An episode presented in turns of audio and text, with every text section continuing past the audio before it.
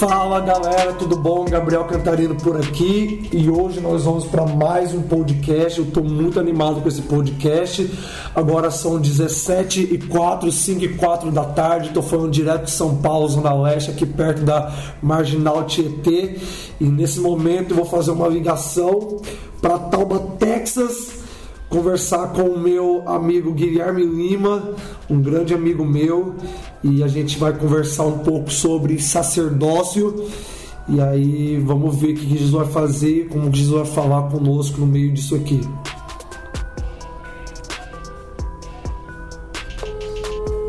Tomara que ele me atenda.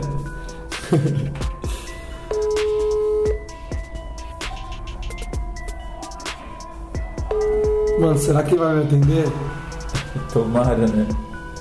E aí, meu amigo? Ó, oh, cara, tudo bem?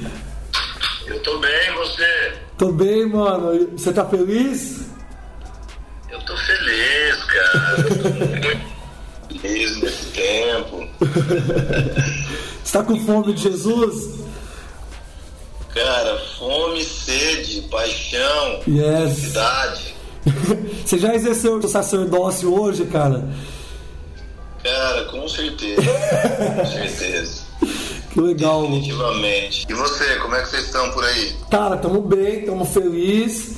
é, se mantendo focado, né, cara, nessa, nessa quarentena, né? É, o Dória acabou aumentando, né, até pro dia 10 de é, maio, a, a quarentena em todo o estado de São Paulo. E ontem eu me vi assim, cara, eu preciso me manter focado. É, porque eu não posso ficar com muito, muito tempo vago, senão a gente começa a se perder, né, cara?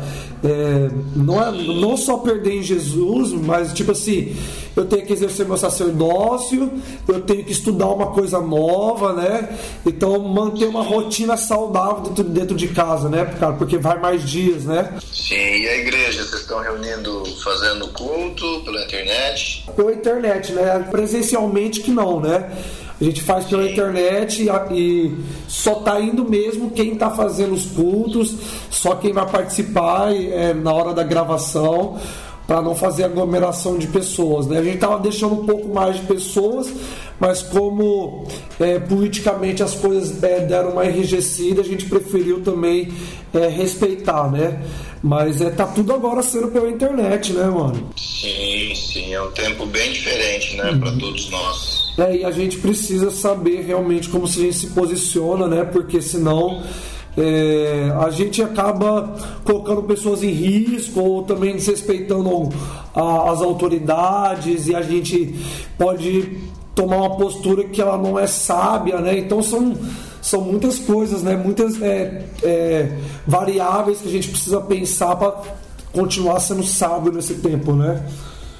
É verdade. É, por enquanto as coisas são nebulosas, né? Sim, A gente não tem muita informação, os, os governantes não estão liberando muita informação sim, que, que ajudam as pessoas a saber o que está acontecendo. exato. Fa- Falam só que aumenta o número de mortes e tal, mas precisa de mais dados, assim, para entender o, se, se, se a curva já chegou no limite, Exato. não. E, e o povo tá meio refém, né, cara? É, então, cara, Tá e, meio refém. e eu acho que é triste, Gui, uma coisa, porque ah, a mídia, né, cara, ela só noticia que o que é ruim, né? Então não, não, não se ouve falar é, de gente sendo curado, ou de avanços, ou de coisas que estão sendo feitas. A coisa gera muito em torno do, do medo, do, do terror, né? Então é, cara, com, uma pessoa com medo, ela pode ser controlada de qualquer forma, né? É, verdade. então é é exatamente o que você falou, a população ela se torna refém e, e é uma situação muito difícil porque é, a população ela fica dividida, né, cara? Porque ela não sabe direito em quem acredita, né? É verdade, é verdade. Mas a gente está tendo uma oportunidade como cristãos muito grande, assim, primeiro de dirigir o nosso olhar para um outro lugar. Se, se Jesus queria chamar a atenção de todo mundo, é, esse foi um- uma, uma boa maneira de fazer isso, né? Sim, Uma maneira mais radical. E eu acho que aqueles que estão que amam Jesus, que estão centrados nele, que desejam ele, eles estão procurando um lugar em Deus, né? O que Uhum. é que se passa no coração de Jesus, Exato. o que é que ele está pensando, o que, que ele deseja pra gente como filhos, né? Sim. E cara, como, como isso, Gui? Porque tipo assim, tem gente que está sendo levado pela, pela mídia, tem gente que está sendo levado até por pessoas, sei lá, talvez bem intencionadas. Por exemplo, o Guilherme podia ser levado por aquilo que a mãe dele fala, ou que os amigos dele falam. Mas, cara, como realmente agora é, é, se pautar por aquilo que Jesus está falando? Como que você vê que o, que o sacerdócio ele é importante nesse tempo, cara? Cara, a, a, a primeira coisa é a gente entender assim, o nosso chamado diante do Senhor, que é para Ele, né? Sim. Então, Ele tem a maior voz, Ele deveria ter a maior voz na vida das pessoas. Aham. é, daqueles que, que, que estão dedicados a ele, né? Quando eu falo das pessoas, é, é difícil generalizar, não é possível generalizar. Então, eu creio que Deus, a primeira coisa que Ele deseja, Ele, ele tem buscado restaurar, inclusive eu acho que a quarentena, Sim. se eu posso afirmar uma coisa com bastante Certeza. ah, certeza e propriedade, é que o Senhor tirou todo mundo de um lugar público, independente da esfera, não estou falando só da igreja, Sim. mas ele tirou todo mundo de um lugar público para um lugar de intimidade Uau. e para nós, aqueles que reconhecem ele, um lugar secreto nele, Sim. né?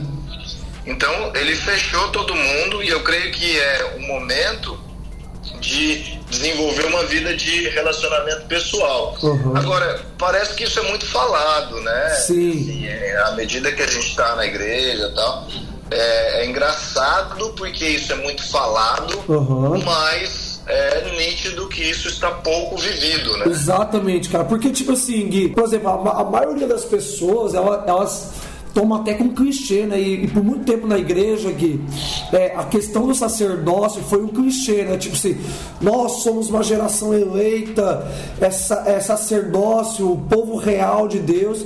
Mas, tipo assim, é, se tornou um versículo clichê, infelizmente. Mas é, a galera não sabe muito o que é na prática, né? Mas graças a Deus, Deus tem é, renovado o entendimento para que a gente se posicione de fato, né? Mas, cara, que- como praticamente eu posso exercer o meu sacerdócio? Cara, o sacerdócio parece uma coisa meio complexa para as pessoas quando a palavra, né, o conceito da palavra, mas é uma coisa bem simples, principalmente para o cristão moderno entender que em tempos que se fala muito de intimidade, de relacionamento, quando, quando Deus, ele. A história começa em Adão, né? Mas se a gente for mais pra frente, a gente chegar lá em, em Moisés, você vê que a primeira, a primeira oficialização do sacerdócio vem através da tribo dos levitas. Sim, Agora, a tribo dos levitas, ela foi um substituto de um chamado que Deus fez em Êxodo 19, quando ele tira o povo do Egito, ele fala para Moisés: Moisés, fala para o povo se santificar, porque eu quero que eles se acheguem para mim, porque eu quero uma nação de sacerdotes. uau, E ele diz para Moisés, ainda lá quando ele chama Moisés para libertar o povo do Egito, lá no começo de Êxodo, ele fala: Israel é o meu primogênito. uhum. Então Deus reconhecia Israel todo, o povo de Israel, como seu primogênito. E o primogênito, ele tem o direito de primogenitura, Uau. que é a porção dobrada. Essa é a lei do direito de primogenitura. Ele tem a porção dobrada Uhum. Ah, do seu pai. O seu pai, né? O, dentre os filhos da- de uma casa, o primogênito, o primogênito ele tinha o direito de uma porção dobrada, de Uau. uma herança dobrada. E isso aponta muito para nossa herança como filhos dentro de uma casa sacerdotal, ah, da herança que a gente recebe de pais para filhos espirituais. Mas isso é uma coisa que eu deixo de lado nesse momento. Voltando o que Deus quis para Israel, que eles não tivessem nenhum mediador, mas que eles tivessem Bom. livre acesso à presença de Deus. Sim, Agora, se você observar, quando o povo de Israel sai do Egito, e a primeira festa instituída foi a Páscoa. A gente acabou de comemorar isso. Uhum. Muito, muito é falado do sangue de Jesus e tal, tal, tal. Isso é maravilhoso. Mas a segunda festa que deveria ser comemorada era Pentecostes em Êxodo 19 e 20. Aham. Quando Deus se manifesta no monte com fogo, e essa é uma face de Deus, uma característica de Deus, que vem, como Moisés já sabia antes, quando Deus se manifesta com fogo consumidor, a Bíblia diz em Êxodo no capítulo 20, que o monte pega fogo, haviam raios, relâmpagos, Sim. trovões, um som de buzina, que o escritor de Hebreus ele até reconheceu que Moisés tremeu de medo. Yeah. Agora, a gente precisa entender que Moisés, ele tinha vivido no fogo de Deus, que fala de provar o coração, Aham. que fala de queimar aquilo que não é parte da natureza de Deus, mas parte da natureza humana e caída. Moisés viveu esse relacionamento durante 40 anos no deserto com seu sogro Jetro. Então, quando Deus se manifesta com fogo no deserto para o povo de Israel, Moisés era o cara que já conhecia o fogo. A prova disso é que em Êxodo capítulo 3, Moisés não teme quando a sarça pega fogo e ele se chega perto do, da sarça. Sim. Ele, ele vai para perto, por quê?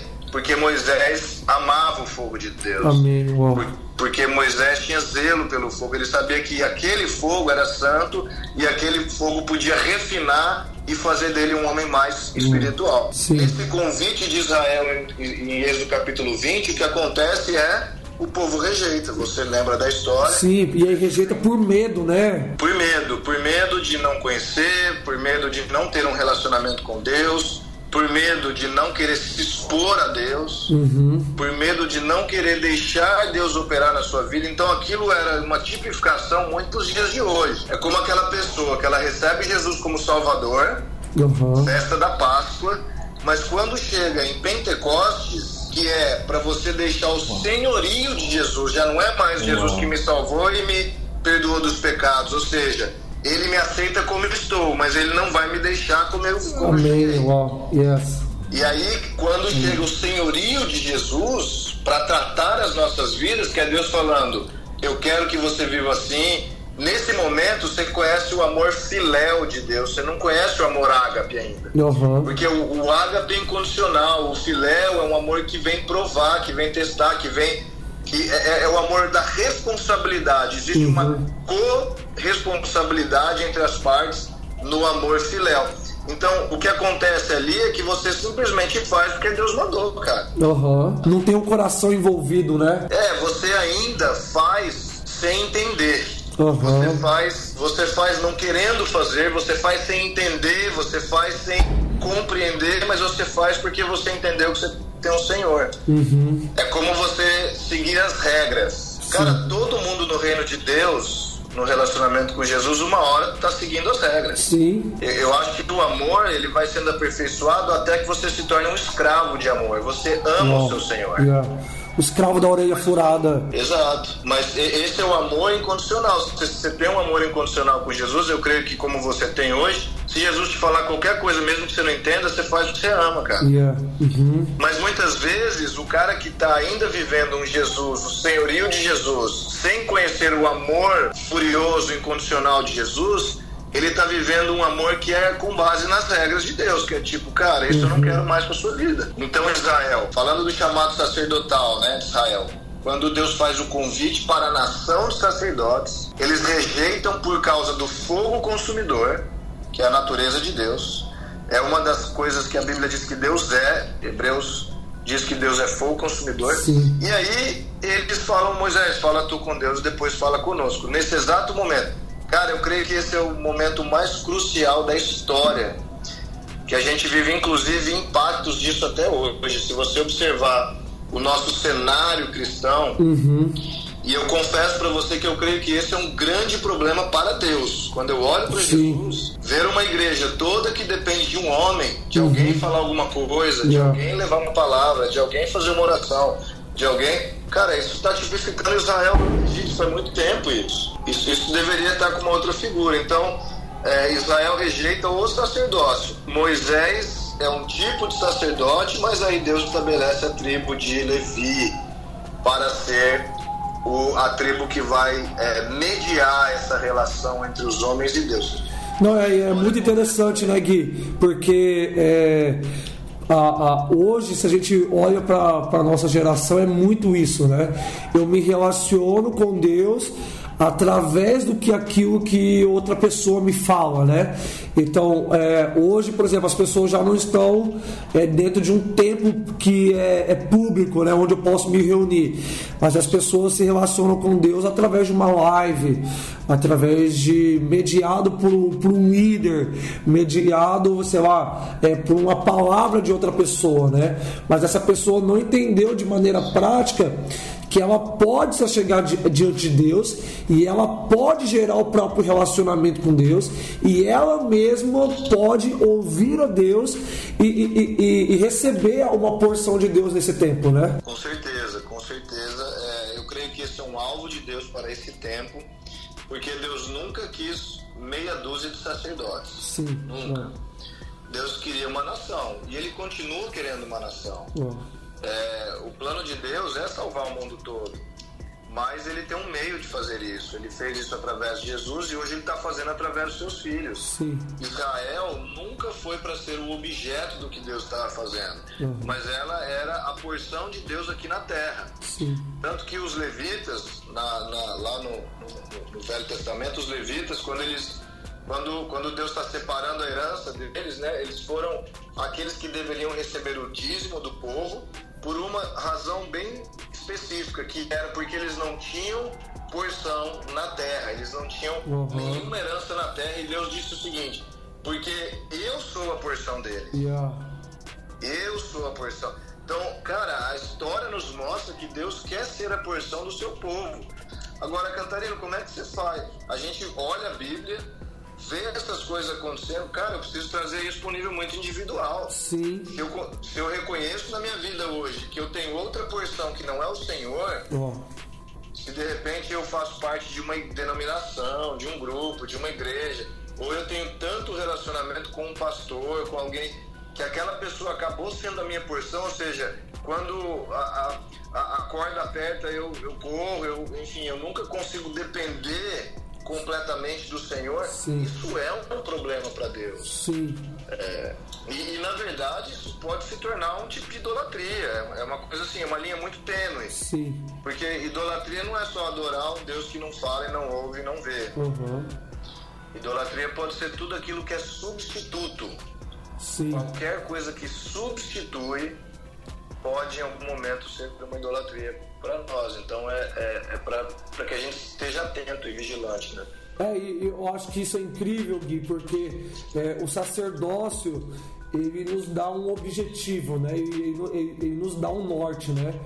Porque, por exemplo, tem muita gente que é, ora todo dia, né, Gui? Tem uma vida de oração. Mas se o sacerdócio não norteia a vida de oração dessa pessoa é, e a vida de comunhão dela, ela vai orar para que ela seja mais ungida, que ela vai orar para que ela tenha um carro melhor, uma casa melhor, para que o chamado ministerial dela se cumpra. Por quê? Porque a oração dela, a comunhão dela com Deus, é, não está norteada pelo sacerdócio, né? E você disse uma coisa que é muito interessante, que o nosso sacerdócio ele é um apontamento para, para Deus, né? Para servir a Deus, né?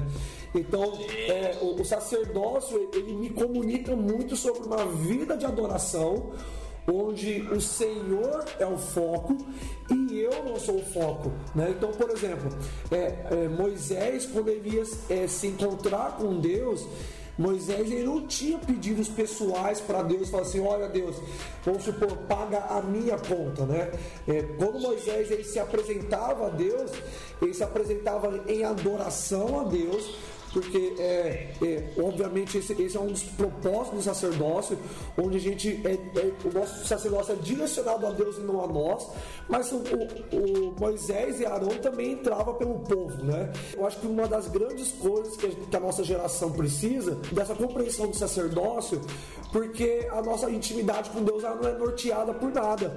Eu leio a Bíblia porque eu tenho que ler a Bíblia, eu oro porque tipo assim eu preciso, tipo assim é uma ordenança eu orar, né?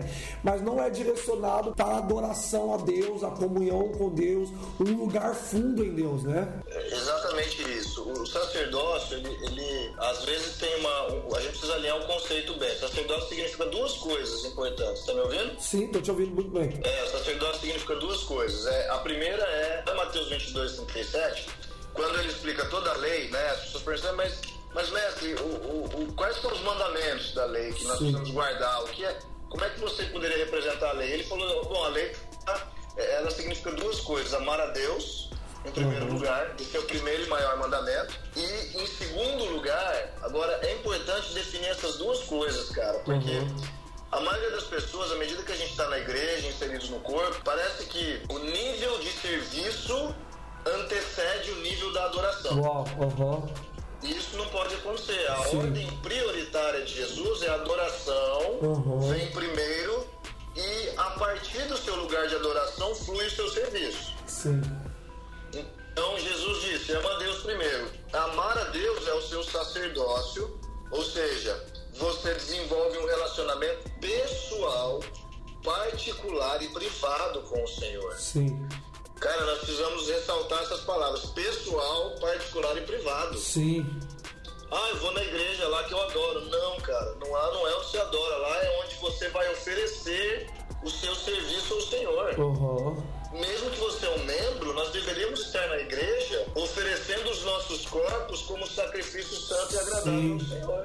Sim. Nós deveríamos tentar ir lá pegar alguma coisa, porque os verdadeiros sacerdotes, eles recebem a sua porção eles ministram no lugar santo quando eles estão ministrando diante da presença do Senhor, quando eles estão comendo o pão da face, quando eles estão diante do candelabro que representa a luz de Jesus, quando eles estão oferecendo o incenso dele, Sim. diante da arca da aliança, que é a presença manifesta de Deus, esse é o lugar onde nós ministramos pessoalmente e individualmente. Quando a gente sai desse lugar, agora por isso que é tão importante as pessoas entenderem o tabernáculo de Moisés. Ah, mas Guilherme, o tabernáculo está no Velho Testamento. Não, cara. Lê Hebreus capítulo 8, verso 5. Sim. Diz o seguinte, que o tabernáculo terreno, ele era uma cópia e sombra do tabernáculo que está no céu. Está escrito em Hebreus. Hebreus é o livro do Novo Testamento, não está no Velho Testamento. Sim. Então, se ele é uma cópia, significa que nós precisamos olhar para aquele modelo, não como a gente vai voltar e montar um tabernáculo aqui na Terra mas o sacerdote ministrava no lugar santo, diante desses elementos. Uma vez por ano, o sumo sacerdote no Santo do Santo, beleza? Jesus abriu esse lugar para gente. Então agora a gente pode ter tudo isso de uma vez só, diante dele, sem intermediário, através do único mediador que é Jesus Cristo. Mas quando a gente sai desse lugar, a gente tem que ir lá no átrio, cara. No átrio é o lugar uhum. que todo israelita entrava. Então, o israelita espiritual, promessa que Deus deu a Abraão, ele disse a Abraão, a promessa que eu te faço é para sua descendência. E aí depois a gente lê em Gálatas 3 como ele revela a descendência que era Cristo. Sim. E ele falou: olha para a areia do mar e olha para as estrelas do céu. Uhum. A areia do mar representa os filhos naturais, mas a, as estrelas do céu representam os espirituais. Paulo disse o seguinte: não é israelita só aquele que é de sangue só aquele que é circuncidado na carne, ele fala no livro de Romanos, mas aquele que é circuncidado também de coração. Uau. Então o verdadeiro israelita, ele vai diante do Senhor, ministra ao Senhor pessoalmente, individualmente, em particular, aí ele sai no átrio para encontrar o resto do povo para ministrar ao povo, cara. Uau. Uhum. Então o sacerdote tem o um papel em primeiro lugar, primeiro maior em mandamento mandamento ministrar a Deus. Sim. E depois o segundo mandamento é amar o teu próximo. Ou ministra, ajuda, coopera, suporta, dispula, evangeliza, Sim. cuida, cura uhum. o seu próximo. Mas muitas vezes hoje a gente tem uma igreja, o contexto da igreja que eu vejo hoje, cara, é uma igreja que não é uma igreja serva, mas uma igreja serviçal. Uhum. Ela, ela, tá, ela tá atendendo a necessidade do povo sem servir o Deus do povo. Uau, sim. Então, por quê? Porque é a ausência de sacerdócio que produz isso. Sim. É o sacerdócio, né, Gui? Ele não bate é, com uma única asa, né, cara? Ele não é um lado só da moeda, né? Então, é, a gente tem, é, infelizmente, nas nossas igrejas, eu também vejo isso, Gui, que é, Marta e Maria elas são é, é, as duas faces do sacerdócio, né? E só que quando as duas estavam com Jesus, Uma estava servindo Jesus e a outra estava aos pés de Jesus. E é muito fácil na nossa geração a gente levantar uma bandeira por uma das duas em detrimento de outra, né? Então, não, eu, é, esse pessoal quer muito ficar com Jesus. Eu tenho mais o que fazer, é, eu tenho que arrumar as coisas para Jesus, eu preciso pregar, eu preciso ministrar. Mas aí tem a galera que levanta a bandeira de Maria em detrimento de Marta, dizendo assim: não, ela é ativista, né? Ela faz demais. Eu, eu, eu escolhi a melhor parte e vou ficar com Jesus. Mas na verdade, Marta e Maria, elas precisam fazer as duas coisas. Marta precisa ficar mais tempo com o Senhor, ministrando ao Senhor, mas tem uma hora que Maria também precisa se levantar para ministrar o povo, para fazer algo em nome do Senhor. É, eu, eu, eu creio muito que a gente às vezes é, não, não compreende bem essa relação de Marta e Maria, né? Sim. Porque ali o que Jesus estava querendo dizer é que a, ali ele não estava nem dizendo que serviço não era bom nem que era Sim. ruim. Na verdade, ali era mais para despertar em todos aqueles que iriam ler e queriam receber isso hoje que existe uma parte que é melhor, que é aos pés de Jesus. Sim. Mas aos pés de Jesus, ele não quis dizer que não é servindo também no reino. Aham, muito bom. Ele não separou isso.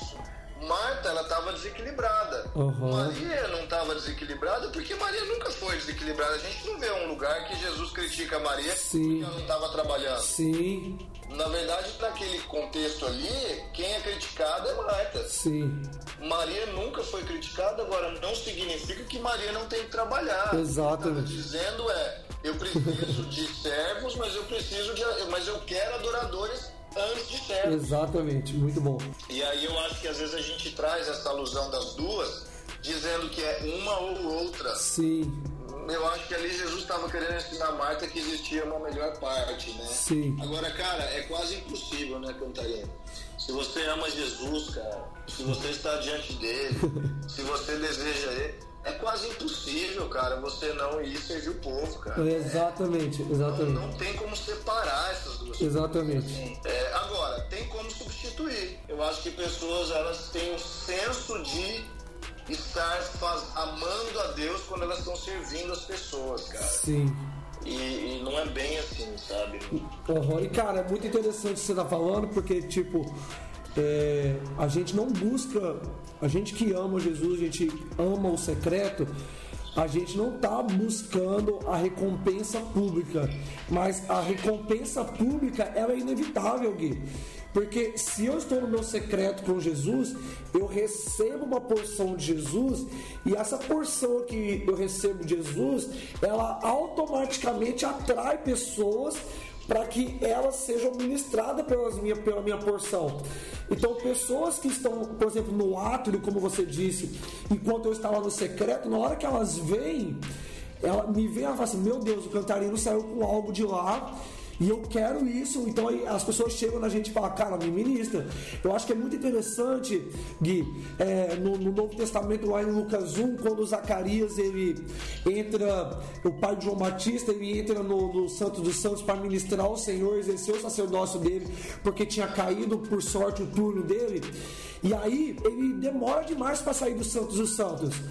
E aí, aí o povo começa a entender o que? Cara, ele deve estar tendo uma visão.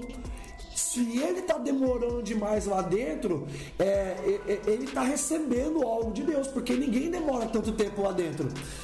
E aí, quando é, é, Zacarias sai, o povo pergunta: Mano, cara, o que aconteceu, velho, que você demorou? E aí, Zacarias começa a ministrar ao povo aquilo que Deus faria, né? Então, é, é inevitável, né, cara, a gente entrar no, no- no lugar secreto com Deus, nos santos dos santos, e não sair de lá com algo de Deus e o povo não queira isso, né? Com certeza, com certeza. é, eu, eu acho que você, Je- Jesus disse uma coisa assim, né? E, e no livro de João ele fala, ele fala quando eu for levantado, Uau. atrairei todos Uau, sim, Então quando Jesus é levantado na vida de Sim. alguém, ele atrai as pessoas a ele.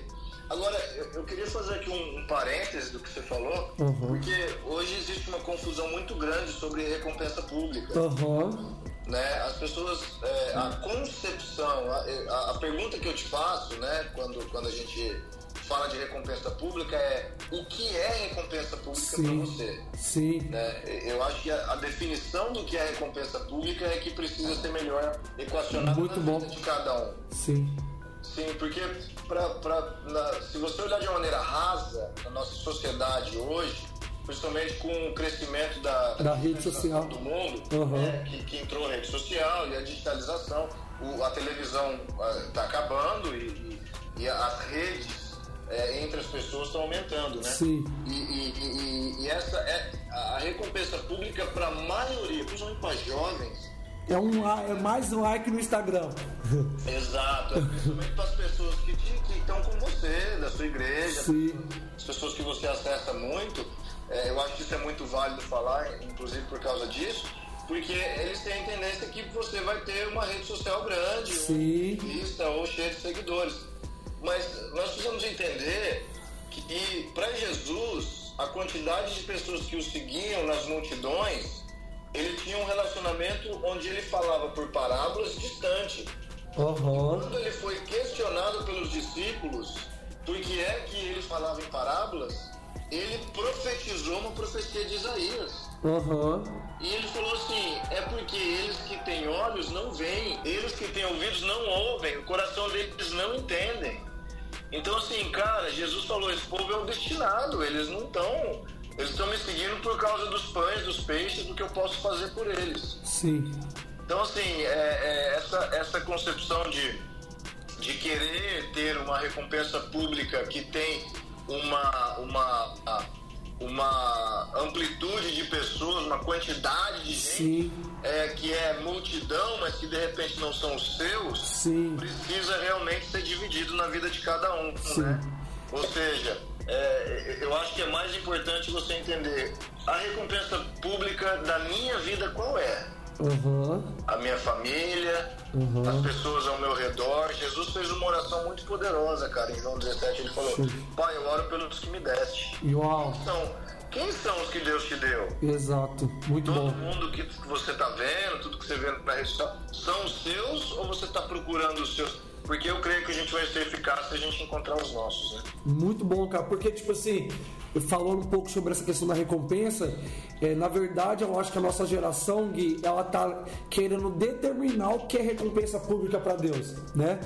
Então, Exatamente. então, Deus, eu vou, eu vou ficar com você, mas você, na hora que eu sair daqui, eu preciso ver a minha rede social crescendo. Eu preciso, na hora que eu postar isso aqui que você tá me falando, precisa dar mais likes, né? Mas é, uma vez eu ouvi é, você falando, Gui, é, e é algo. Você falou assim, cara, o, o, pra, o entendimento, a compreensão da nossa família é que o fruto do discipulado é a transferência, cara. E eu nunca esqueço isso, Gui, porque é, é, é, é a gente transferir sobre as pessoas aquilo que a gente carrega, né? Então a gente volta a falar de, é, de porção, né? A, a porção que o Senhor está me dando, né?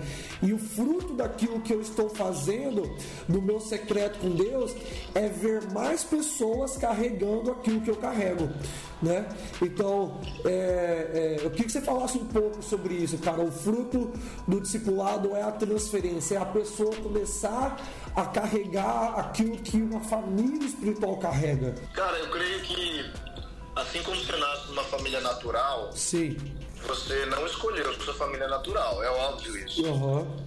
Você também, e aí a gente entende lá em 1 Coríntios 15, quando Paulo está falando sobre não foi primeiro o natural, o espiritual, mas primeiro o natural. E ele está falando Sim. do primeiro Adão e do segundo Adão, que foi Jesus. Então, o primeiro é natural, o segundo é espiritual. Assim como é no natural, é no espiritual. Você também escolhe sua família espiritual. Sim. Cara, você jamais deveria fazer shopping de igreja que você vai frequentar. Uhum. A nossa sociedade hoje, ela tá. Isso, é, isso aí é, é- é- é cultura. isso Aí, aí eu já extrapolo isso para uma questão antropológica, social. é- é, já, já é uma questão da sociedade que a gente vive e, e é uma questão humanista, Sim. humana, do homem. Uhum. Que essa característica de consumo rápido das coisas Uhum.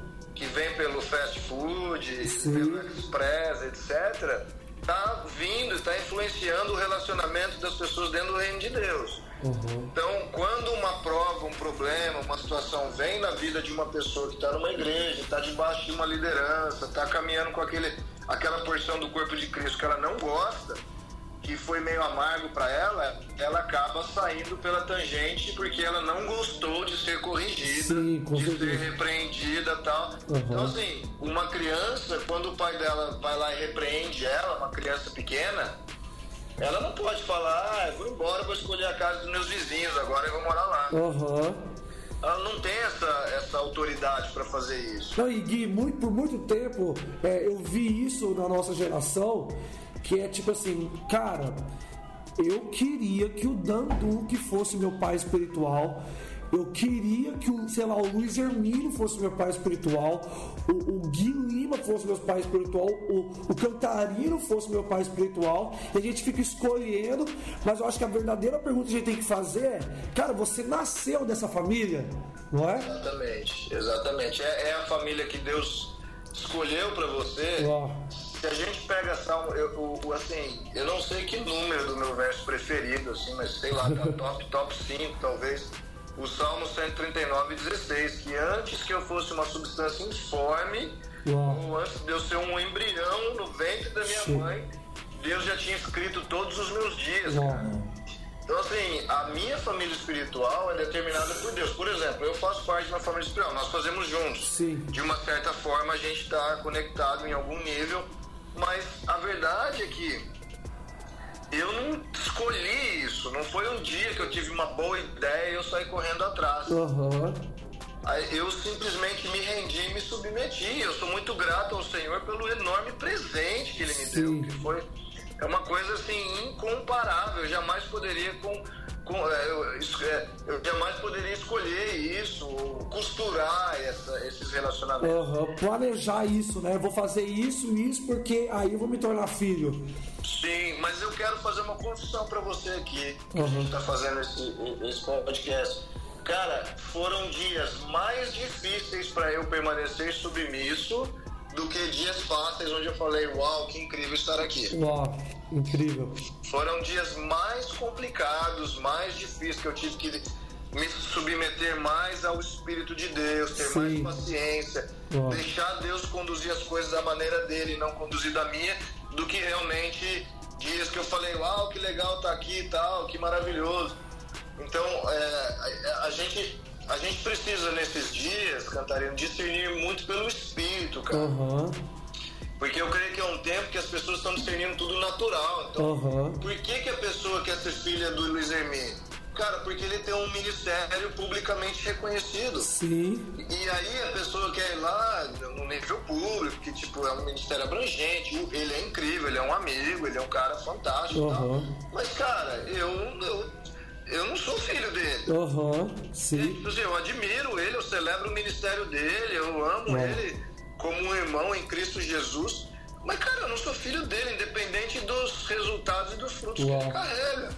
Então, a verdade é que a gente precisa, ao invés de olhar para os resultados, inclusive para os frutos de Deus, Aham, não estou falando só do resultado do trabalho humano, mas os frutos de Deus, ao invés de eu olhar para isso, eu discernir pelo Espírito quem é que o Senhor está apontando Uau. para eu andar junto com Ele. sim.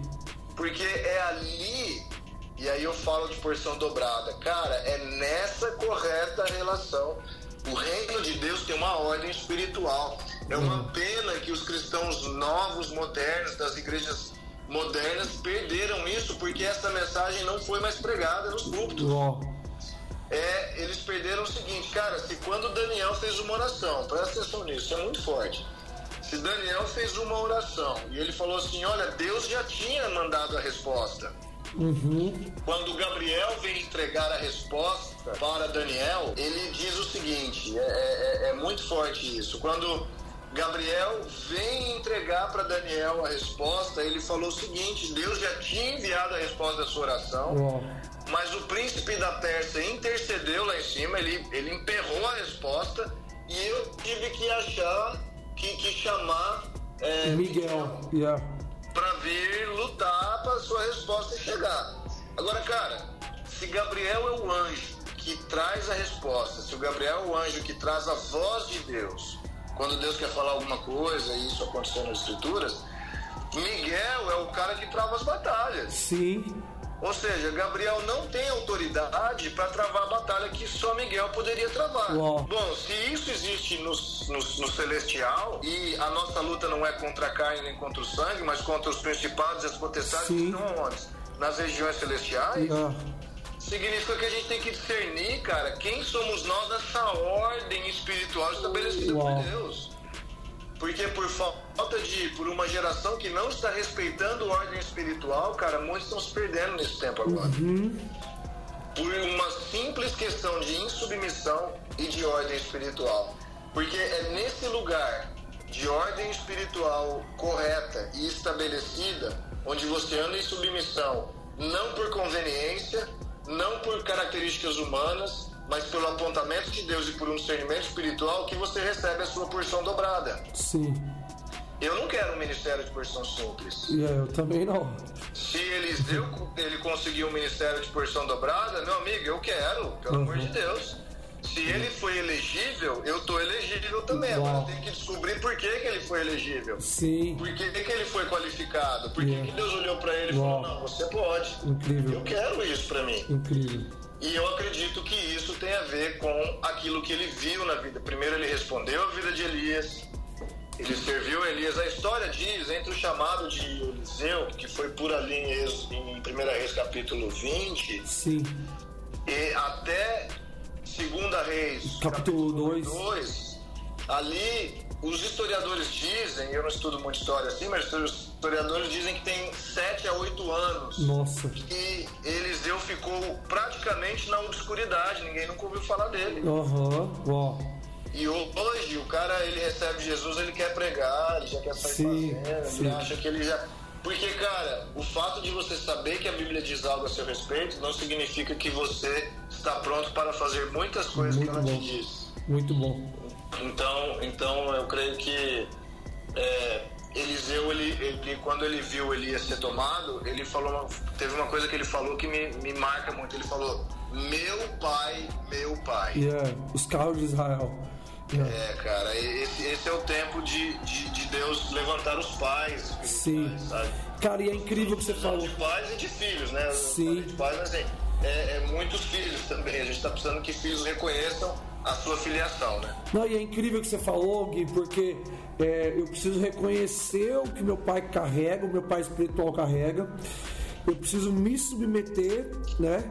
E eu preciso entender o processo, né? Até que eu atinja a porção dobrada, né? Porque é, a, nossa, a nossa geração carrega uma uma ilusão nos olhos que, por exemplo, sei lá, eu vou ser filho espiritual de um pregador. Então, quando eu ser filho espiritual desse pregador, todo dia com ele vai ser um avivamento, vai ser cair no chão e tremer, né? Mas é, a gente não consegue é, reconhecer o processo da submissão, que muitas vezes a submissão, não, muitas vezes não, a maioria das vezes, 90% das vezes, é uma decisão racional, não é uma decisão espiritual, né? E cara, é, o que a galera talvez é, não sabe é que o Gui hoje tem um ministério público, ele prega, ele é pastor, mas por muito tempo o Gui também foi um Eliseu que morou com o Mark Schubert. E, e- e na casa do Mark Schubert não era uma conferência. Era uma vida normal e era vida de confronto, uma vida discipulado. E até que o Gui fosse um pastor ou tivesse um ministério público, ele teve que passar por isso, né? E a nossa geração não sabe reconhecer esse tempo de processo até a gente ser formado para que a gente tenha um ministério público, né? Com certeza. Eu, eu, eu, eu acredito que a maioria hoje dos ministros mais jovens, eles queimam a largada, né? Aham.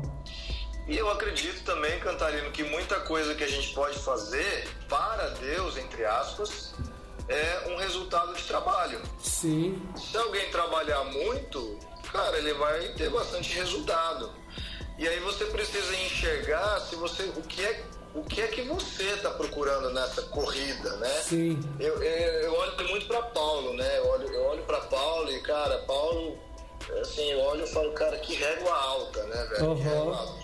Mas quando eu olho para ele, eu vejo ele no final, mais pro final da vida dele, ele, ele falando assim: então quer dizer que o homem que subiu ao terceiro céu, ele ouviu coisas que não podem ser ditas, mas ele encontrou uma coisa. Em Filipenses 3 ele fala: Bom, eu descobri que tem uma coisa que é mais importante do que todas. E essa é a minha recompensa, esse é o meu prêmio. Yeah. O prêmio, existe uma recompensa, né? Yeah. Eu, queria, eu queria dizer assim: há muitos sacrifícios na vida com Jesus. Sim. E aí, uma outra parte do, do- da, da mensagem diluída dos nossos dias é que tiraram a parte do sacrifício. Exato. Então, assim, Jesus pagou o preço, ele pagou o preço para que nós fomos. Ele foi o primogênito dentre muitos irmãos. Ele nasceu como unigênito aqui na terra, mas quando ele morreu e ressuscitou, ele saiu, ele deixou de ser o filho unigênito e se tornou o primogênito. Yeah. Ma- Mas não foi só o primogênito, ele diz o primogênito dentre muitos irmãos, no meio dos meus irmãos que vão vir depois de mim. Sim. E a ordem de Melquisedeque fala disso, né? A gente pode uma hora falar disso, mas a- a- Jesus disse: Eu iniciei, eu fui um precursor, eu iniciei um processo, né? Eu iniciei uma qualificação, eu alcancei uma posição, eu me tornei um vencedor para que outros venham me seguindo na mesma trajetória que eu segui. Muito bom. Então vai ser uma trajetória de sacrifícios, mas também de glórias. Paulo entendeu uma coisa, ele falou: Eu considero tudo aquilo que era para mim uma qualificação. Agora, olha que louco isso, cara. Paulo fala das credenciais dele. Uau. Então ele fala: Eu fui circuncidado ao oitavo dia.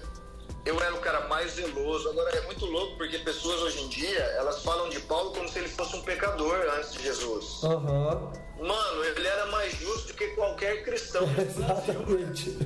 Esquece, ele era o cara, ele era zeloso pela lei de Deus, não era a lei de Beuzebu, Aham. diabo. Ele era da lei de Deus, ele, Yeah. cara, ele era o cara mais. Ninguém podia.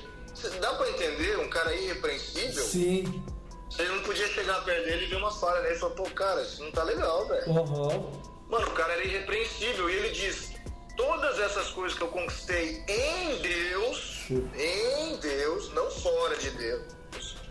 Quando Jesus se revelou, quando aprove a Jesus se revelar a mim, eu agora considero todas elas por perda. Pela excelência do conhecimento. Uau. Agora, mano, ele não tava falando salvação, cara Sim. Sim. pela excelência do conhecimento de Cristo Jesus. Ele não estava falando conhecimento de cantar umas músicas, ir no culto domingo, Sim. tipo, ler, sei lá, um plano de leitura bíblica. Ele, ele não estava falando disso. Sim. Ele- essas são boas disciplinas espirituais e maravilhosas, mas ele estava falando o seguinte: cara, é tão intenso para mim, faz tão parte de quem eu sou, tá tão incorporado à minha vida que eu não quero nada além do que o conhecimento completo e descortinado de quem é Jesus, cara. Uau. E aí ele, ele, ele fala: Eu corro para esse prêmio, o prêmio do alto chamado, a soberana vocação. Quando Paulo fala do- da soberana vocação ou do alto chamado em algumas versões, significa então que existem pessoas que respondem a um chamado de maneira baixa, né? Uau. Sim, com certeza. né? Se existe um alto chamado, ele falou, O supremo, né? vocação que é suprema, que é soberana, existem pessoas que elas alcançam um nível mais baixo desse chamado. Sim. Tipo, elas até amam Jesus, elas até querem andar com ele e tal, mas elas não se entregam completamente, cara. Elas têm uma vida meio parcial. Sim. Então eu, eu, eu olho muito para a vida de Paulo é, é, com, com relação a esse alto chamado, com, com, com relação a essa soberana vocação. Incrível. Gui, incrível, cara. Incrível. Mas eu, eu queria, antes da gente terminar, a gente tá acabando, Sim, sim. eu quero, eu quero te responder uma pergunta que você me fez. Falou, cara, por que, que o sacerdócio é tão importante? Sim. Você me fez, você me fez essa pergunta e eu, eu queria responder com, com, com as escrituras. claro, mano. Por favor. É, antes da gente fechar aqui, porque tem a ver com esse prêmio de Paulo. né? Muito bom. Com- Tem a ver com isso que ele viu. E lá em, em Apocalipse 20 é uma das coisas que tem mexido muito comigo. Eu sei que muita gente sabe disso. mas eu creio que a gente precisa antecipar a eternidade porque a gente está vivendo parte dela já, Uhum. né? como pessoas salvas. Sim. Ele diz o seguinte, Paulo, Paulo não, né? João diz lá em Apocalipse, ele fala sobre o milênio. Uhum. E no milênio ele vê tronos. Lá em Apocalipse Sim. 20, se você ler do 1 até o 6, Sim. ele, lê, ele vê tronos. Tronos são pessoas que tiveram autoridade, autoridade Yeah. para julgar. E aí ele fala que ele viu as almas dos que foram decapitados, dos que não tinham adorado a besta e tal. E a gente nem precisa entrar em nenhuma dessas coisas, porque tem várias questões aqui, mas ele diz: eles ressuscitaram e reinaram com Cristo por mil anos. Então aqui está falando do milênio. Sim. Não tem nada escondido aqui a respeito do milênio, é uma coisa bem esclarecida. Sim. Agora no verso 6 ele fala uma coisa que me, me- cara, crava meu peito, velho. Uhum. Ele diz: Felizes e santos os que participam da primeira ressurreição. Bom, se tem uma primeira ressurreição, tem mais de uma. Exato. Exato. Não tem só uma. E ele diz: A segunda morte não tem poder sobre eles. Hum. E cara, essa é a parte forte do negócio. Serão sacerdotes de Deus e. Cristo e reinarão com ele durante mil anos. Uau. Cara, sacerdócio é, é, é, é- é o alvo de Deus, né? É, o, é, é- é filhos, é salvar, eu sei lá como pessoas querem chamar hoje. Mas eu creio que sacerdócio é o, é o alto chamado, né? E o sacerdócio da ordem de Melquisedeque, né? Que é, o- Sim. é- esse chamado é o, é o sacerdócio inaugurado por Jesus.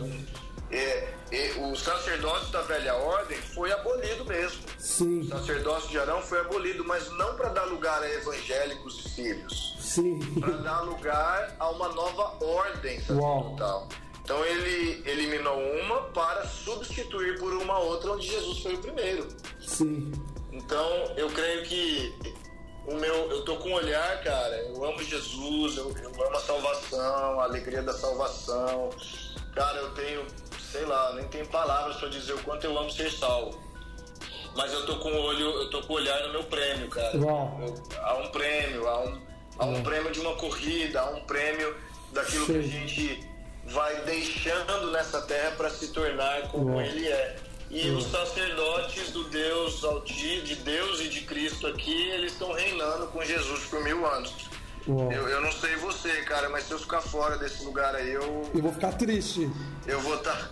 Eu não quero perder isso de jeito nenhum, cara. Cara, é muito engraçado, Gui, porque uma vez eu tava no, no, no Fogo e Glória, lá em Juiz de Fora, eh, em 2014, eu não lembro o nome dele agora, você vai lembrar. Um, um cara que ele é muito mestre, cara, é, barbudo, é o cara que evangelizou o Dan. O Danny Graston. Isso, cara, o Danny ele tava pregando e falou exatamente sobre isso, cara, sobre essa tristeza no céu, né? Porque ele fala sobre as pessoas que é, estavam sentadas no céu e elas estavam muito felizes e haviam as pessoas, porque Jesus já tinha enxugado toda a lágrima, mas é, essas pessoas que são salvas e elas viram as outras sentadas governando com Cristo, quando elas viram isso, elas começaram a chorar. Porque elas, elas, elas falam assim, putz, cara, eu poderia ter aquele lugar, mas eu não tenho, né? E cara, de, de verdade, eu não quero ter essa tristeza no céu de falar assim, cara, eu podia. É, você falou de Eliseu, né? Se Eliseu tá, foi elegível, eu também sou elegível. E cara, eu não quero chegar no céu e descobrir que eu poderia ter ganho algo de Jesus, eu ter conquistado algo de Jesus, eu é, é, não ter recebido algo de Jesus simplesmente porque eu negligenciei um alto chamado, né? Eu posso ter respondido a um baixo chamado, a um mediano chamado, a um chamado que é quase alto, mas se eu tivesse respondido ao supremo chamado, eu, teve- eu teria é, acessos e, e lugares diferentes e recompensas diferentes em Deus, que é exatamente isso que você está falando de ser um sacerdote e ter tronos, né? É, Eu tô muito, eu tô exatamente como você, mas em outro texto, Gui, eu estava olhando aqui agora, eu tô muito pego por esse texto E, é, e na verdade eu fui pego por essa promessa de Jesus, eu tive uma visão de mim no, no milênio é, com, com, com, esse versículo há muito tempo atrás, lá em 2012 ainda, é, quando Jesus vira para Filadélfia e fala assim: Ao vencedor eu faloei coluna no meu santuário do meu Deus, e daí jamais sairá. Cara, eu acho que essa, é, é, é, é, essa promessa de Jesus, ela cumpre é, o, o, que Davi fala. Uma coisa eu pedi ao Senhor. E o que, que Jesus responde para mim quando eu tive essa visão? Eu, no, no santuário de Deus, sendo uma coluna, e com uma coluna eu sou irremovível daquele lugar. Aquilo que a recompensa do santuário, a recompensa de Cara, eu tô todo arrepiado. A recompensa de, de estar com Jesus eternamente, ministrar o Senhor eternamente, cara, isso que for me dado é irremovível. O, o, o lugar que for me dado por Jesus, ninguém pode me tirar. Então, cara, é, eu estou lutando, não é para ter um ministério, não é para. É, é, as pessoas me reconhecem como evangelista, mas eu não estou trabalhando é, é, principalmente para alcançar mais almas e curar mais pessoas ou para ter mais meu Instagram, mas eu estou trabalhando para um lugar em Deus onde eu sou irremovível, onde a promessa de Jesus ela se cumpre e eu não, cara, ninguém nem, cara, quando Deus me dá uma promessa, nem Ele mais pode retirar essa promessa aqui. Entende? Então, cara, é, Deus me fez uma promessa um dia que eu seria coluna no santuário dele, eu não ia ser removido. E, cara, eu estou firme, convicto que eu vou receber essa promessa de Deus porque ele me, ele me prometeu isso. E, cara, é, as pessoas podem estar ouvindo isso agora e falar assim: nossa, o Cantarino é incrível, ele tem um alto chamado, ele, o Gui, ele está almejando algo porque ele foi chamado. Na verdade, não, cara. É, é todos nós, como cristãos e salvos, somos chamados. A questão, talvez, que nos diferencie é que a gente reconheceu esse chamado e a gente está respondendo a ele, a gente tem convicção que a gente vai receber esse galardão, essa porção eterna de Deus. Cara, exatamente. A questão toda é as pessoas nunca acharem que Deus está escolhendo Exato. os maiores, os mais isso, mais aquilo. Mas se a Bíblia, e eu sou um cristão, pelo sangue de Jesus, pelo sacrifício da cruz, eu já me qualifiquei a toda e qualquer promessa que a Bíblia tem a meu respeito. Agora, a questão é alcançar ou não. Não é porque Sim. a Bíblia diz alguma coisa a meu respeito Uau. que já tenho aquilo, Sim. já alcancei. Sim. Não, eu estou alcançando, Muito bom. estou subindo degraus. Então, se para Paulo foi possível subir ao terceiro céu, cara, eu quero ouvir as palavras inefáveis. Exato, exato. Eu quero, pô, eu falo, Jesus, eu, eu quero, como é que eu faço? Como é que eu fazer? Conta pra mim. Cara, se João viu essas coisas, se existe uma possibilidade de se assentar no trono com Jesus, uma das promessas aos vencedores, você falou de uma das promessas que é ser coluna, a outra de, de pra, da igreja de Laodiceia é se assentar no trono com ele. Sim. Cara, se existem essas promessas, eu quero. Eu quero. Mas aí a questão é, só porque eu sou um evangélico que eu tenho, Não. já garantido? Não. Não, cara, não tá garantido. Porque nada. é ao vencedor, né, Gui? Não é para todos, né? Não é para tipo assim, não é algo que eu já recebi. É ao vencedor, é aquele que vencer, é aquele que alcançar, aquele que conquistar isso aqui, né? Então, eu acho que para muitos que Jesus prometeu ao vencedor, a promessa de Jesus é garantida, mas talvez alguns não tenham alcançado e aí não recebeu. É, agora está disponível para todos. Isso. Então as pessoas que estão nos ouvindo, cara, vai com tudo, vai Amém. com sede, vai com fome, entrega tudo, sem ressalvas, vá até Jesus, porque Ele é a fonte de todas essas coisas que a gente está falando. Uau. A fonte não está em mim, não está em você, a fonte é nele. E o mesmo acesso que nós temos, cada pessoa que está aqui ouvindo, ela tem esse acesso. Incrível. Ela pode entrar no lugar secreto dela e falar: Jesus, eu também quero. Muito se bom. Tem, se tem para esse, para aquele, para aquele outro, eu quero, eu quero. Só que muitas vezes hoje a gente quer os resultados das pessoas, cara. Né, a gente quer o resultado nessa terra, né, Gui? Isso, a gente quer as coisas que estão aqui nessa terra, mas a nossa herança não é aqui. Yes. É, é, nós somos A gente tem que ser como o povo de Hebreus 11. Eles estavam, eles deixaram todas as coisas que eles podiam ganhar aqui por causa de uma. Não, cara. Tem uma ressurreição que é melhor, cara. Tem uma ressurreição que ela é superior. Tem uma parada com Jesus que ela é mais alta. E eles eram é, pessoas que estavam buscando uma cidade que não está aqui. Uau, yeah, yeah. Muito bom. Nós, nós somos peregrinos, Isso. forasteiros. Vamos lá, alguém. Vamos lá. Bom, cara, eu tô. De verdade, cara, eu tô queimando, cara. Queimando aqui, cara. Eu não sei, cara. A porção de Deus manifestou aqui, cara. Vai, Jesus. Uau. Cara, mas, ô, ô, ô, Gui, se a gente, se a nossa geração ela tivesse, tipo assim, aquilo que no inglês fala, né? O glimpse, que é um relance, né? É, do eterno, né, cara? Porque a gente tá muito é, iludido com a recompensa terrena, né? Mas, cara, se a gente é, tivesse um vislumbre, cara, daquilo que é eterno, a gente ia ser muito mais livre, cara, para almejar coisas superiores e não coisas que, que passam com o vento, né? Que são perecíveis com o fogo, né?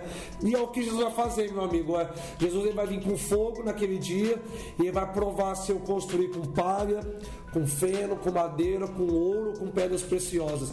E o que passar. E cara, eu não quero ser aqueles que vão ser salvos pelo fogo, né? Porque o fogo ele vai vir, se eu tiver palha, vai consumir a palha e eu vou ser salvo no meio do fogo. Não, eu quero que ele venha, ele prove meu ouro, ele me prove, o fogo passe e eu permaneça. Eu não seja resgatado. Você está entendendo a figura de linguagem que Paulo usa? Sim, porque ele fala, aquele que for consumido, Isso. ele vai, ele vai sofrer prejuízo. Uau. Eu não quero sofrer prejuízo, mas o ouro, ele não se consome Uau. quando o fogo vem, ele fica purificado. Uau, incrível. Mas a madeira, o ferro e a palha são consumidas, desaparecem. Show. Então o que está acontecendo exatamente na igreja hoje, mundial, agora falando da igreja, o fogo de Deus veio através do coronavírus. Sim, Isso é o fogo de Deus. sim. Muitos que estão, e eu agora estou trazendo para o nível individual, muito da fé de cada um que estava baseado nas reuniões da igreja, nos eventos, nas conferências, na- nas músicas, na- nas pregações, e o fogo de Deus veio e tirou tudo isso. Será que vai permanecer ou essa pessoa vai, vai, ela vai sair mais refinada desse processo ou ela vai sair pior sofrendo prejuízo? É, é, é Uau, incrível, incrível, É a chave desses dias. incrível, muito bom, muito bom. Nós temos que sair melhor, cara, do que nós entramos nessa. Não, e cara, é, eu não sei o seu casamento, Gui, mas o meu casamento tá melhorando, cara, nesse tempo. Aleluia, todos, né? Não. Não, cara, porque, tipo, chegou umas notícias da China, cara, que, e de outros países que, tipo assim, ah, o número de divórcios tá aumentando. Cara, aqueles que têm Jesus estão perseguindo um chamado mais alto, cara, é, o nosso casamento tá sendo provado e aprovado por Deus, melhorando, sendo purificado, é, melhorando é, é, a- os níveis de, de relações que a gente tem no nosso casamento. Então, cara, Cara, Deus tá abalando tudo, né, Gui? Não é só o cultinho na igreja, é, é- é a minha vida, é- são todas as coisas, né? É, a preocupação dele é com a vida individual de Exato. cada. Eu não posso falar nada do meu casamento, eu sou casado com uma mulher maravilhosa, muito especial. a gente tem uma relação sensacional e a gente tem estado junto por. Fizemos 11 anos agora de casado. Cara, parabéns, cara. Obrigado. Muito feliz, cara, porque vocês são um casalzão, cara. No último dia 10, a gente acabou de fazer agora é, 11 anos de casado, Uau. in- iniciando o nosso 12 segundo. Uau. É, Então a gente agora é, rumo ao 12 segundo, na verdade, né? E, e, e, e a gente assim tem sido muito, muito, muito gratos ao Senhor, porque Jesus já consumiu muitas coisas na nossa vida, já nos tem nos refinado ao longo desses anos, e eu te digo que eu e Lari juntos temos saído melhor no nosso casamento, Uau. bem melhores, Incrível, bem incrível. melhores. Meu amigo, cara, que tempo precioso, viu, cara? Tô... Cara, tô muito feliz, foi, foi maravilhoso. A gente podia falar por cinco anos. Nossa, cara, porque sacerdócio, alcançar algo em Deus não termina, né, cara? Não termina. A gente tá há anos nesse assunto aqui. Eu tô descobrindo ainda o que é isso. Cara, muito obrigado pelo seu tempo, viu, Gui? Cara, é, uma, é um prazer enorme, uma alegria. Eu nasci pra isso. Cara, eu, eu, sei, eu, sempre te falo isso, cara. Eu aprendo muito toda vez que eu tô com você. É muito precioso, é muito poderoso. Eu sempre saio me reavaliando, cara. Toda vez que eu converso com você, eu sou muito inspirado. Então, cara, é, continua perseguindo, cara, o seu chamado eterno, porque é, você pode ter certeza que tá me inspirando, cara. Você sempre me inspira é, como alguém que, cara, é, você sempre está servindo alguém, cara. Então eu vejo em você, cara, um sacerdócio muito saudável, né, Gui? É, você é um cara que é, sempre está servindo a Jesus no seu secreto, mas eu nunca te vi não servindo é, alguém é, ao seu lado, né, cara? Então é, você vê recompensa para todo lado e você está atrás da recompensa de Jesus, né, meu amigo? Com certeza, cara. É, isso é parte é, integral, na verdade, é, assim, dentro do contexto de família espiritual, você está sempre desenvolvendo o que Deus chamou para fazer e ao mesmo tempo servindo pessoas ao seu redor e pessoas, seu pai espiritual, seus pais, a, seu, a, aqueles que estão sobre você Sim. na ordem espiritual e então isso é, é para mim acompanha uma vida sacerdotal completa. E esse serviço ele faz parte, né? Cara, você me, me é, eu, sou, eu admiro sua vida, da Priscila, vocês são preciosos, do Juan. Eu amo vocês, vocês são é, inspiradores não só, mas também uma referência no zelo, na paixão, Amém.